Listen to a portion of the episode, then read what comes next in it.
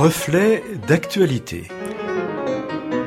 Une approche chrétienne de l'actualité de la semaine. Aujourd'hui, notre chronique vous sera proposée par le pasteur Philippe Aurouze pour le bien de tous.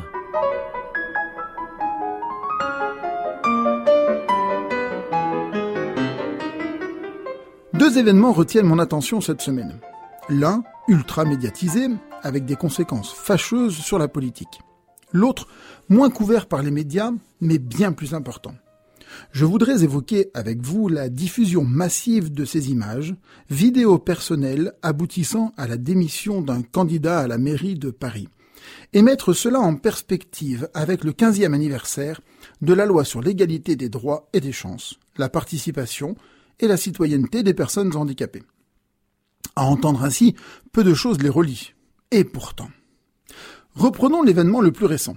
La démission d'un homme politique, dont je ne citerai pas le nom car mon propos se focalise ailleurs, retrait en tant que candidat à la mairie de Paris. L'aspect politique de cette démission m'importe peu. En revanche, la fulgurance de celle-ci m'interpelle. Nous connaissions déjà la dureté et les dégâts générés par les réseaux sociaux dans les cours d'école. Les jeunes, et principalement les ados, friands de relations, d'existence dans une tribu, n'hésitent pas à se mettre en scène pour être populaires. C'est à celui qui dira, fera, montrera le plus. Escalade quasi sans limite. Dans cette quête d'existence, il y a également le phénomène perverse euh, de l'opposition à l'autre. Et les images, vidéos réelles ou trafiquées, deviennent des armes contre l'autre. Face à cela, la honte, la dégradation de l'image de soi, la mise au banc du groupe entraînent des conséquences lourdes pouvant aller jusqu'au suicide.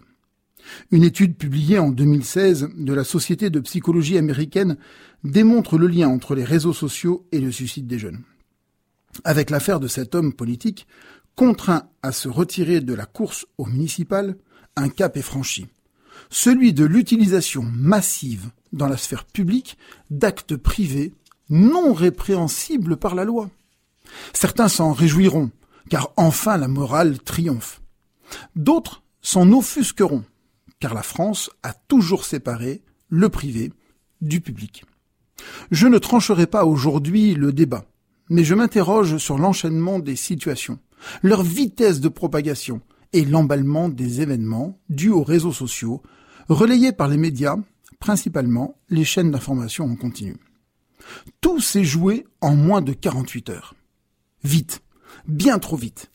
Plus de recul possible et destruction publique d'un individu. Au point de modifier l'équilibre d'une campagne municipale en cours et d'un gouvernement en place. Qu'adviendra-t-il de cet homme conspué? S'en remettra-t-il? Lui? Sa famille? L'avenir répondra l'avenir dévoilera aussi le poids toujours plus important des réseaux sociaux et de l'information immédiate dans la confusion du privé et du public. Pendant ce temps, tranquillement, sans trop de tapage médiatique et encore moins de buzz sur les réseaux sociaux, s'est tenue la conférence nationale sur le handicap le jour même du 15e anniversaire de la loi sur l'égalité des droits et des chances, la participation et la citoyenneté des personnes handicapées. Accessibilité de tous à tout. Mais beaucoup moins d'empressement, beaucoup moins d'engagement. Peut-être parce que beaucoup moins croustillant. Les bâtiments recevant du public, les administrations, les commerces, les espaces de loisirs, les écoles, mais aussi les lieux religieux, églises, temples, mosquées, synagogues, devraient être des lieux accessibles à tous. Loin s'en faut. Les sites Internet devraient eux aussi être accessibles à tous. Loin s'en faut. L'éducation, la prise en charge des enfants différents devrait être également possible. Loin s'en faut. Et vous l'aurez sans doute remarqué, aucune pression médiatique, aucun hashtag populaire est massivement utilisé pour presser, pousser les responsables à transformer la situation. Pourquoi? Vraisemblablement, les réponses sont multifactorielles. Néanmoins, ne pourrait-on pas interroger notre quête individualiste profonde? Chantre d'un moralisme politique, d'une défense de ses propres intérêts, mais discret, silencieux, voire absent des combats collectifs et surtout sans bénéfice immédiat pour soi, voici un changement sociétal réel. Permettez-moi un peu d'utopie.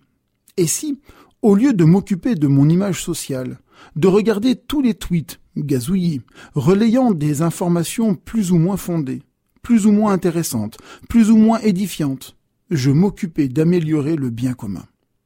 Non pas dans le sens d'une moralisation puritaine, fût-elle légitime, mais pour que tous aient accès aux mêmes chances. Que j'accepte de sortir de l'espace réduit de mon smartphone pour aller à la rencontre de l'autre, des autres.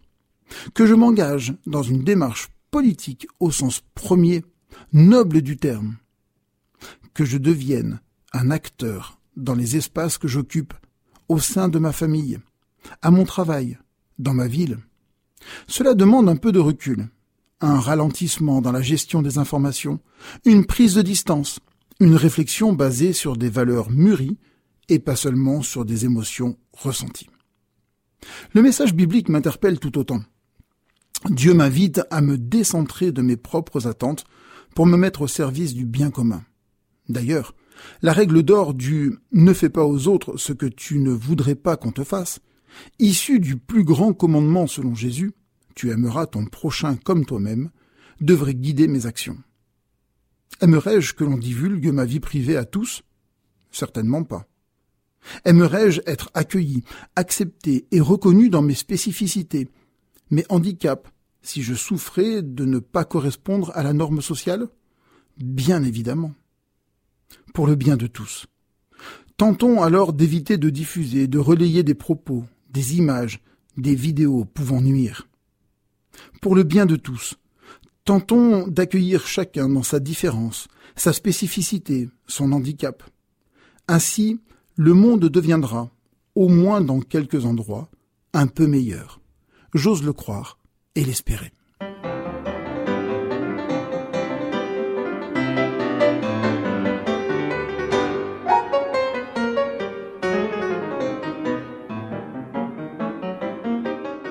C'était Reflet d'actualité qui vous était proposé aujourd'hui par le pasteur Philippe Aurouze et vous pouvez retrouver cette chronique en podcast.